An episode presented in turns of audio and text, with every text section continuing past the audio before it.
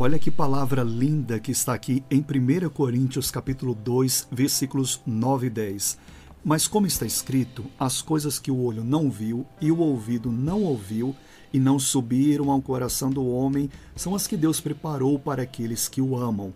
Mas Deus nolas revelou pelo seu Espírito. Aqui mostra que Deus prepara coisas grandes para as nossas vidas, mas ele não sai distribuindo para qualquer um.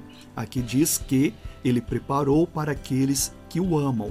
E Deus usa um método de revelar essas coisas grandiosas. Ele nos revela pelo seu espírito. Tome o cuidado de se tornar uma pessoa mais espiritual.